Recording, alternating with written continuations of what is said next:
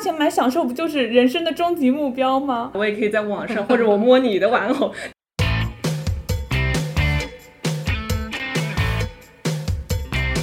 Hello，大家好，欢迎来到新网编辑部，我是张杰，在我身边的是编辑部的卷毛和松露。Hello，大家好，我是松露。大家好，我是卷毛。来吧，聊聊吧，尾款人。大家有算过自己大概花了多少钱吗？其实我基本上都是在淘宝买的，总价是八千多，折去一些优惠啊，最后是付了五千多。哇，那真的是优惠了很多。我就比较简单了，我就买了一样东西，总价就是我实付就是五百。大家都买了哪些东西呢？可以可以分享一下吗？我自己其实是各种类型的东西都买了一些，总感觉不剁手对不起李佳琦这么长时间的宣传和预热了，包括纸巾、水乳精华。衣服、鞋子、衣帽架、除湿袋、投影仪、卷发棒、卸妆油、西梅汁、充电宝，还有冬日必备的光腿神器。我怎么买那么多，我感觉从头到尾都已经买了一遍了。对我就是买了一个吹风机，原来我用的是五十块钱的，我给它升了个级，五百块钱。其他的话其实就是一些小东西，大部分就没有参加双十一，就是平时有需要的，而且大部分是在拼多多上面买的，我就没有纳入了，也不是我来付钱，就我男朋友付的，也不超过三百块钱。就是那你们买的这些东西里面，里面有哪些是意料之外的消费？就听起来卷毛老师的消费就是必须的，我其实是有一半都是意料之外的。最开始我列双十一清单的时候，都是我自己需要补货的东西。比如纸巾、卸妆油或者家里要添置的。说实话，水乳精华我自己不太缺，但怎么说呢？就是看了李佳琦的 offer 节目之后，包括前段时间那么长时间的预热，我自己也是觉得这些东西有些不买我就亏了，对不起自己。对，其中其实最意料之外的，可能是我买了一把维氏军刀，还买了一个带电弧的手电筒报警器，就是它可以发出五秒钟的电，这个电是可以点燃一张纸的，能发一百八十次。为什么买这个呢？距离付尾款的前两天，那有个晚上我去拿快递，然后我在小区里面被尾随了。即使我绕着小区走了半个小时，也是一直被一个人跟着。我那天晚上一回到家，第一件事就是打开淘宝，然后去买了维氏军刀的预售和这个报警器的预售。对我之前就是看到这种新闻的时候，也有下也没有下单，就是加入购物车。嗯，但是我没有下单的原因就是我没有在现实生活中真的遇到。因为我觉得维氏军刀，其实之前我在国外的时候也一直在用，它其实是一个多功能的军刀，即使你不用它防身，你也是一个多功能的生活工具。呃，为什么还要买那个带电弧的报警器？因为我们就总觉得，如果拿刀的话，很有可能会伤到我自己，而且即使伤到了对方，也可能对我自己不利。听起来就是意料之外，但是我觉得还在情理之中。但是你刚刚说有快一半是自己不在计划内购买的。我们可能基本上都在计划内，不在计划内就没有去搜索。虽然他会推荐给你，你会去看看，但就是加在购物车，然后不会去购买它。我意料之外的消费，我这边记了有三个吧。一个是跟松露一样，就是我看那个李佳琦的综艺《所有女生的 offer》，那个主本的老板，我觉得有点圈粉。啊，然后我就买了主本的卸妆油。第二个是这个在罗永浩直播间买了不少东西，因为罗永浩一开始说他是要管一管男人的消费需求，我就觉得我肯定没啥可买的。但是实际上我还是买了很多东西，啊，就比如说吃的，什么牛肉丸啊、热干面啊。结果反思了一下，我发现我一般在深夜看直播就很容易买这些吃的。然后第三个就是小米的那个饮水机的滤芯，我是付完尾款的那天早上到办公室，听到同事都在聊天，都说大家都买了什么。然后就听到有人说给小猫的那个饮水机买滤芯，然后我默默又开始下了几单，就这种还是会受到身边人很多的影响吧。所以你们一般在哪些平台或者直播间买东西比较多？就这些地方为什么更吸引你？我之前其实基基本上是所有的。购物平台都会用一点，比如淘宝、拼多多、幺六八八，或者说抖音直播间。在拼多多和幺六八八买主要是便宜，还有很多就是这种品牌同源工厂的货，但是就是会比较容易踩坑。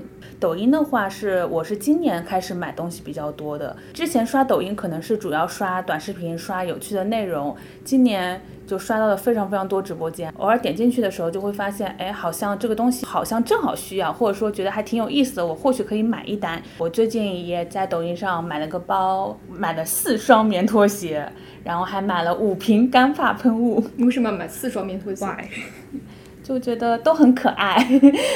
就是一个礼拜对轮着穿是吗？对，我以为你是给你，比如说爸妈呀，都没有就觉得都很可爱，都想拥有，然后就都买了。淘宝其实的话，对我来说就是一个非常万能的平台。我现在好像更喜欢用淘宝，主要是因为菜鸟驿站这个原因。呃，我们小区里面是只要在淘宝下的单，他都会帮你送到楼下，这个服务我就很就是很看重嘛。没有想到还有物流服务的这个 考虑因素。这个我也没想到。嗯，我自己一般买的话都是在淘宝上面买。当然，因为它就是我是用了六年多，从初中开始用，就是非常全嘛，都是万能的淘宝，什么都能买到。然后最近用的比较多的还有拼多多，因为也是便宜嘛，就买一些小东西很适合。像直播间偶尔会看，但我不会去买。就因为我觉得，嗯，直播间就是一个冲动消费的场所，就很多东西主播在那儿疯狂的吆喝，来三二一上链接，大家快买，这个很好。就是你可能来不及思考，你就必须得去买。我还是比较倾向于就是像逛呃实体店铺一样，都列好了，我清楚我要什么，我挑选好，我下单这种。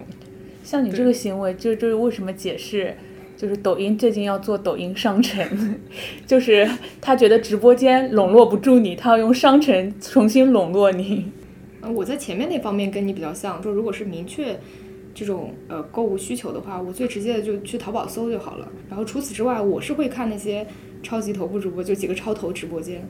呃，然后也会在里面买东西。我自己想了一下吧，一个是为了做选题嘛，因为每年双十一我们本来就要蹲这些直播间；一个是我们自己研究也知道，这些超头主播在直播带货方面确实起到了顶尖买手、意见领袖的作用。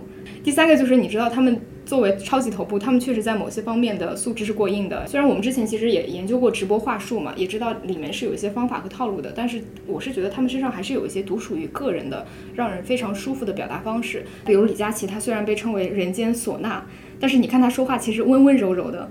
我最近都有点被他的那个口头禅给影响了，就是什么辛苦大家喔，就是那个那个窝怎么说来着？还有我记得有一次。他直播介绍童装还是什么的，有两个颜色，一个是粉色，一个是蓝色。一般主播就会说蓝色给男男生穿，女粉色给女生穿嘛。然后他那次就是说男孩女孩都可以，他喜欢哪个颜色就给他买哪个颜色，男孩也可以穿粉色就之类的。就你还是会被这种小细节打动。对，然后还有比如说这次罗永浩，我也看他直播，呃，老罗给人的感觉就非常真诚。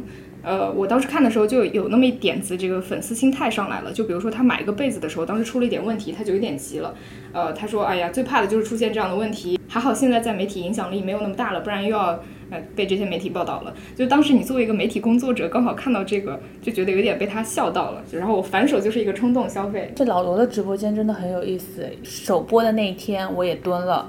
他还在 里面讲段子，就是有朋友就说，感觉他直播间可以当脱口秀在看嘛。他在讲说要卸妆的时候，他拿自己举例说，他刚上直播那前两年，呃，一开始不知道要卸妆，然后脸上长了很多斑，他说他有他以为自己得了老年斑。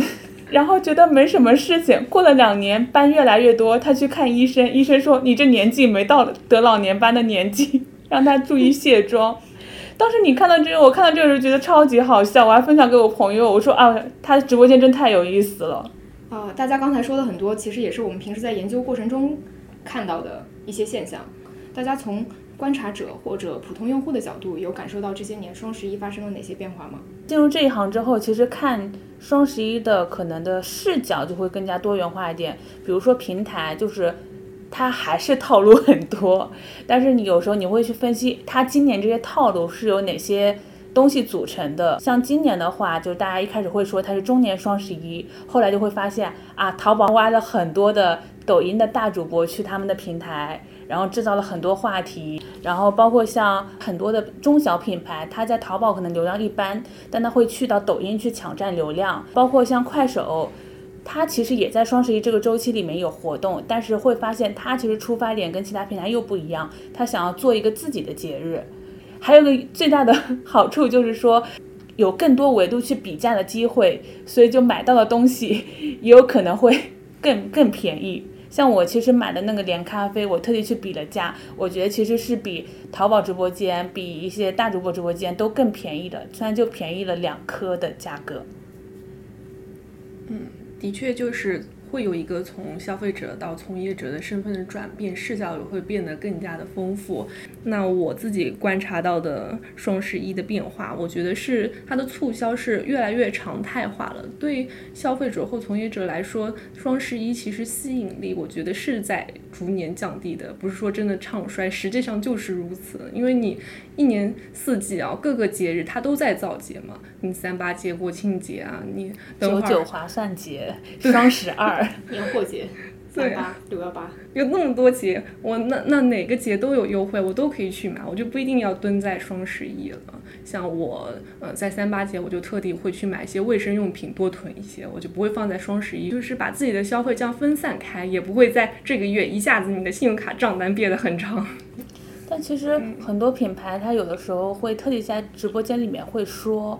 就是特别是在一些大的节日中间的这种时间段的时候，他就会说，哎，这次是我们很划一年当中很划算的节日，是仅次于双十一或仅次于六幺八的。他有的时候是一一说这个仅次于的时候，就会又会拉高我对双十一的期待。今年不是你也发现叫退退款人是吗？说是这么说，但是那个律师说，如果没有真的给你写在那个合同那种条款里的话，他都是你很难去维权的。又被套路了。对。我觉得现在很多人可能已经忘了，就双十一这个日子最早是光棍节。当年淘宝选这个日子的时候，也有个说法，就是说单身狗在这一天没事干，可以多买点东西啊。听起来像是一种伤害。对，其实我也觉得双十一在这些年它的角色是发生了很多变化的。我前几天跟一个曾经在阿里工作过的朋友聊，他也聊到这一点，就是双十一早年的性质更多是营销嘛，就是当时很多品牌会把双十一看成一个营销的时间，一个营销展示台。呃，也有一些低认知度的品牌会通过双十一这段时间给出比较便宜的价格，集中的获得大量的曝光、消费者认知，然后再实现翻身。因为只要你东西好的话，很多人买了，后面的复购、品牌认知度、知名度就会上来。而且当时淘宝的流量还是非常鼎盛的，因为当时还没有抖音、快手、拼多多这些竞争。双十一的 banner 资源都非常紧俏。比如说我前两天我记得群里有个同事说，呃，这次淘宝给罗永浩的那个首屏置顶位。这个位置以前私下要卖二十万一个小时。总之，当时确实能够起到在短时间内快速帮助一个品牌从零到一建立消费者认知的作用。但是现在对商家来说，就更多还是卖货。我那个朋友还跟我聊到一个点，就是对品牌来说，其实其中有一个问题，很多品牌其实是不愿意在双十一打低价的。虽然是平台的折扣券，但是从品品牌的角度是不愿意。降低自己的折扣率，让消费者觉得自己的价格越来越低。即便它短时间内可能成交很好，但是长期来看对它的调性就有一些损耗。就比如说我们经常会说，哦，某个大牌它从来都不打折。就香奈儿很少参加大促，然后也不进奥莱，它就会，所以就是大家对它认知就觉得这个品牌调性非常高。对，会有这样的影响，而且其实会影响到用户对这个品牌的日常购买行为。因为我知道你每年这个时候就就会有优惠，那我平时可能就不买了。还有一个很尴尬的地方，就是在于现在的直播电商和购物节大促带来的很多是感性的冲动消费，这个就导致退货率非常的高，这个也是品牌不想看到的。所以整体来说，我觉得这两年像李佳琦这样的超级头部，对淘宝来说就很像早年的时候双十一对淘宝的那种效应。因为现在的双十一玩法太复杂了，而且就是套路太多了。早年的双十一其实真正就是给消费者优惠。啊，那个时候大家会更纯粹，而且会对双十一的期待值更高。也就李佳琦很像是一个双十一里面的小双十一。就比如说很多品牌为什么花那么大的 offer 想进进他直播间，也是想起到一个营销曝光的集中流量爆发的这样一个作用。很多新的国货品牌，就是我哪怕少赚点或者怎么样，我我在你直播间能够更快的被很多人认识。那对大家来说，你们也知道双十一背后可能有很多平台品牌在其中发挥作用。呃，那现在双十一还能吸引到你吗？说实话的话，这还是能的，因为双十一是我自己能够确认它是一个价格比较优惠的时间段。我本身也不是一个低物欲的人，就是东西总是要买的，即使没有双十一那也要买。那双十一它有了优惠，那为什么不买？嗯，虽然我买的少，但是我还是会看双十一的，毕竟人总是要吃饭的嘛，多少你买点吃的也好。对，就是这个折扣还是吸引大家的。另外有一点是我前两天也是。听阿里的一个内部的朋友讲一个事情，就是今年双十一后李佳琦可能会退。至于这个怎么退，现在也没有人清楚。比如像罗永浩说要退，但是你也看他一直都还在，退了，但没完全退。对对，所以他可能会退居幕后，也可能我在想他有没有可能就转型做艺人啊，这些都是纯猜测。但是如果李佳琦这些超级头部都离开的话，我觉得我个人可能作为一个消费者，在这个部分的下单行为可能会减少，因为完全不认识的主播对我来说还是比较难建立这种信任吧。啊，我可能还会看一些店铺直播，就当我需要确定要买某个东西的时候，我我会去看看店铺直播的切片，看看效果怎么样，或者看一些垂类的专业主播，因为现在很多平台也在找一些专业垂类的 KOL 做直播，比如说你是研究球鞋的，那你会专门卖这个领域的产品，就这这些主播对于货品的解说还是非常专业的。就是如果大家确定自己需要什么品牌的话，去看店铺直播真的很划算。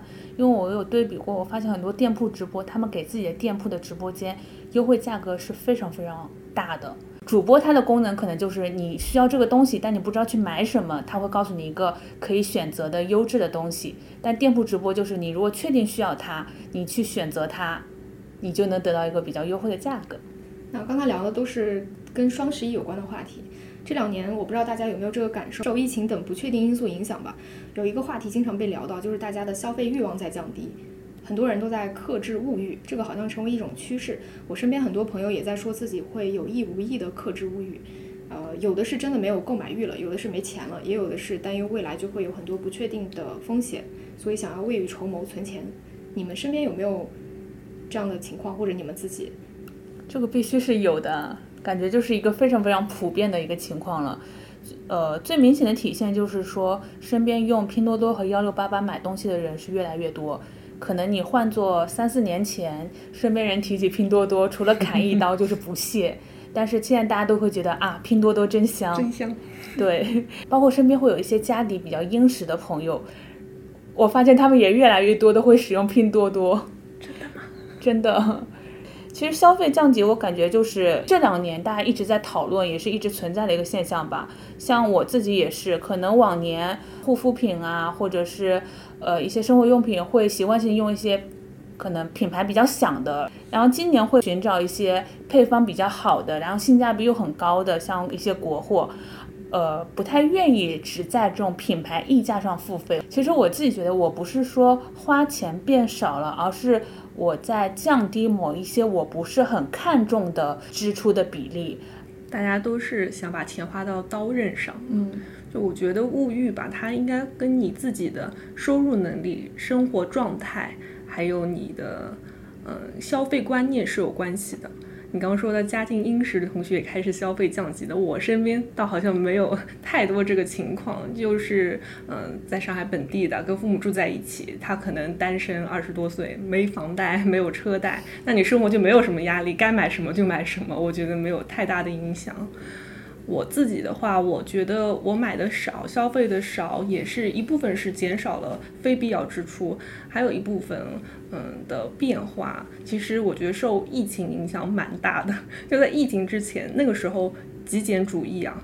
断舍离比较流行的时候，我也受到影响。我觉得我也想要啊减少一些身外物啊，更加专注自己的精神生活。但是疫情一来，你就发现什么断舍离，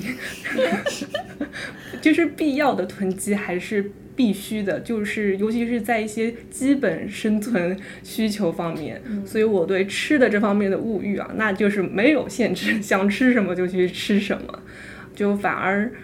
外在的，包括一些品牌溢价，你说服装要穿得多好看啊，我每天都要穿新的衣服啊，这方面的物欲的确是有降低的。这两个方面我身边也有，比如说我有个朋友，他跟我说他最近想买 iPhone 十四，最后纠结了半天买了十三，其实他中间差了几千块钱，他就在想为什么我非要买最贵的，而且比如说买包的时候为什么一定要买很贵的包，他其实觉得帆布包就已经够用了。然后也有一些朋友跟我说，他最近就是会更加的及时行乐。啊，因为疫情三年，让他完全没有了这种玩乐的负罪感。就比如说，他觉得一年纯去旅游两次就差不多了。呃，但现在他会觉得有时间有机会我就去，他就没有那种负罪感了。这两个跟你们刚才说的有一点类似，所以我的理解是，就是大家还是会消费，还是有欲望，但是会把钱更多的花在就是出于自身需要让自己快乐的消费上，而不是从外部评价体系、认知标准延延伸出来的一些消费。比如说买 iPhone，大家普遍会希望买最新的。然后对于什么样的穿搭更潮流，什么样的生活更质感，啊，似乎也有一些普遍认同的样子，但以后可能就不一定，大家可能就只会追求自己想要的那种生活方式。而且对于大家是不是买不动了这件事情，我其实前两天还专门去问了我那个朋友，对，就还是刚才那个在阿里的朋友，就他跟我说，他们内部确实有一些观察，就是发现从购物行为来看，消费者可能真的是钱不多了。或者说是花钱的谨慎度在提升。当然，也有可能是一部分去了其他平台。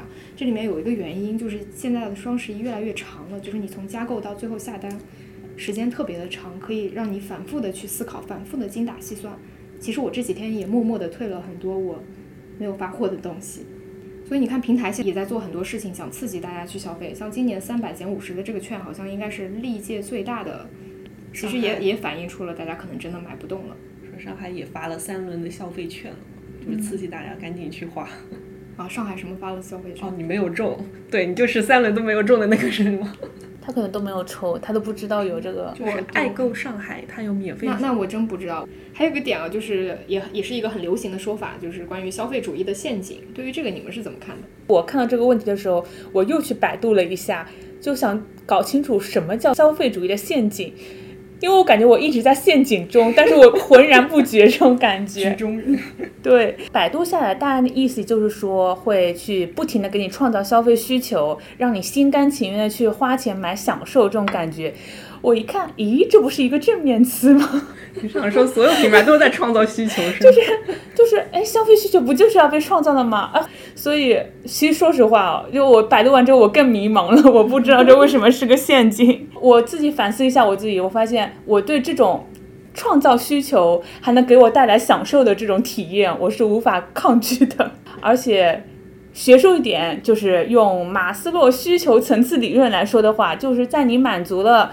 最基础的生理需求之后，你自然而然的会不停的往上去追求更高层次的东西嘛。所以我觉得人就是注定要踏进消费主义陷阱的。所以你是对占有了这些东西，你会觉得很快乐吗？想要拥有它们？对，如果美化一下这种行为，就就是对美好生活的追求和向往。嗯，是一种观点吧。我觉得就是你可以追求美好生活，就是你不一定去占有它。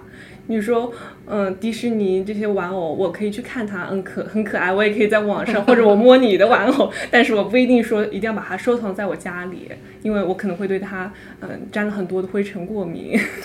哇，你这个好绝的角度。就拥有太多，其实对自己是一种负担，因为不觉得有负担，我好快乐，就是拥有的越多，我越快乐。你们俩来个辩论，你们俩完全是。非常不同的一种生活，这种其实就是没有是非对错之分的，就是个人对自己生活状态的追求是不一样的。嗯，我觉得消费主义的陷阱更偏向于你之前提到，就是从外在去定义你的一些需求，创造一些你其实根本不需要的，实际生活中你很少会运用到的一些物品的需求。如果要提一些建议的话，或者说这是我个人的做法，也是嗯我在抠组或者是网上就是推崇极简主义的，推崇极简主义生活的一些人会有一些主流的做法，就是说你买东西的时候有四个我的原则啊，我需要，我喜欢，我适合，我买得起。比如说我要买一件。风衣，那我有了这个需求之后，我去挑选啊，比如淘宝上面我搜索一下，根据自己的风格、自己的身材，你就可以筛选到有哪些元素是适合我的了。你可以呃定下来，它是一个中长款的、纯色的，呃款式是经典的，然后品牌可能是中端的，价位是在嗯三百以内的。这个价位是不是对你们来说有点低了？但我当时预算就是这样子的。你明确了你的需求之后，你再去购买，你就不会说你在直播间看到了，你就立马去下单了，你就不会有这种嗯非必要的呃冲动消费。对我们来说，完全也不是说低啊。你把我们想象成了什么有钱人吗？也不是说低，就是我感觉还是一个购物购物观念，就是这种完全不因为。我刚刚想象了一下，如果我先设定一下这些需求，然后比如说我把一件外套价格设定在三百以内，我在直播间看到一件五百的外套，就他们可能就有自己坚定的，就是消费观的人，可能就直接划走了。而我看完这主播说了之后，如果这主播说的很好，我在想。好像价格浮两百也能接受吧？你就提高预算是吧？还有一个，嗯，除了你自己买的时候，你要多考虑，就是你可以跟你的闺蜜，甚至你的男友、对象共享你的衣橱。像我今天穿的那个夹克就是我男朋友的，他穿的频次其实一周也就那么一两次，然后换成我穿，就哎，就利用率就正好平衡。我的理解其实差不多吧，就是你买了一些原本不需要的东西，或者以你买了一些以为自己需要但实际上不要也可以的东西。我举个例子啊，就比如说，我其实想问，比如说你刚才你说你买了四双拖鞋，都是给自己穿的，就是为什么会想要买四双，而且是同时买四双？我感觉还是我稍微有一点囤货癖，就怎么说呢？这这这东西的美好。是它的价最大化的体现是在我拿到它之后，而不是说它放在橱柜里，或者说在别人手上之后，你觉得这个东西不错，你甚至想拥有很多个，你害怕它可能会会被折损，或者会出现什么问题，你能一个接一个的去顶替上它。有时候我买一个东西，我真的非常重一条，我买一个都不够，我可能买两个放着。我会觉得说，我现在只买。这一双是因为我知道我自己永远会喜欢下一双，就永远有更喜欢的，所以我现在只喜欢你，我就不买别的了。等你脏了，我再去喜欢，再找另一个更喜欢的就可以了。我会是这样的想法。你刚才说的对于物品的占有欲，比如说你很想要一个东西，就想把它拿到自己手上，这个感受我也是有的。那我还有另外一个感受，就是你这个东西拿到手上之后，我会觉得它们很占地方，我又很难受。我就家里本来地方也不大，然后我就觉得我又会很想要去做一些断舍离，又很想把这个。空间给它清理出来、腾出来，你不会有这个困扰？我基本上不会这个困扰。这可能是我妈妈平时教育我最多的地方。她是一个非常非常崇尚极简生活的人，他一直觉得家里面是就是要清清爽爽、干干净净的，就最好什么玩偶不要堆，然后衣柜里面每个季节两三件衣服换着穿。我是那种我真的喜欢把家里面堆到很满很满，就会让你有安全感。然后我要把所有的东西最好。甚至放柜子里面都不能满足我，最好能够都全都堆出来，你知道吗？我以前租的房子里面有一个货架，上面就是从上到下堆的都是我买的各种玩偶呀，各种乱七八糟星系的小玩意儿，甚至有的我的囤货，就是我就不停的往上面堆，然后就堆到我每天眼睛一睁，我就能看着那个货架，那货架就对着我。我当时搬家的时候，我妈妈对我说最后最多的一句话就是说，不要把你那些东西全都搬过来，就说你那个货架我。禁止带入我们家。我最后搬家的时候，我是搬了四十个箱子。当那个搬家师傅把箱子堆满我新家的客厅的时候，我妈第一反应就是，我真的很后悔没跟你一起去搬家。如果我去的话，我最多会留你十个箱子。十个我？有三，我以为最多一半扔掉。有三十个箱子，我都会帮你扔掉。收拾我房间，我把我想要留的都留好了，然后把房间都堆得满满的。我妈真的。都不愿意踏入那个房间，然后他自己收拾厨房、客厅的时候，我发现他真的把厨房、客厅一半的东西又帮我扔掉了。嗯，我就想到，其实父母的家庭那个消费理念对自己影响是蛮大的。就是你父母是嗯极简的，他要求少而精的，你反而是希望占有很多。我爸妈就是不太舍得扔旧东西，家里其实堆了蛮多的。然后我就自己出来住了之后，就很希望清清爽爽的，不要变成原来家里那样的。我之前看有一对。上海的夫妇，他们的生活就是非常的极简，他们一年产生的垃圾只有这么一小罐。我不知道你看过那个视频没有？那个我有看过，就是你极简也有一方面考虑是为了环保嘛。对对，环保。但是就是你在生活当中，你很难真的完全去实践那一套的，你只能从身边的，比如减少使用一些塑料啊这种点点滴滴的行为当中去改变。真的要做到他们那种程度太难了，我觉得我自己是做不到的。蛮难做到的，我感觉平时扔垃圾已经成为我的一种解压方式。OK，好吧，那我们今天就先到这儿吧。大家如果有什么双十一的购物经验或者消费理念，也欢迎在评论区留言。拜拜拜。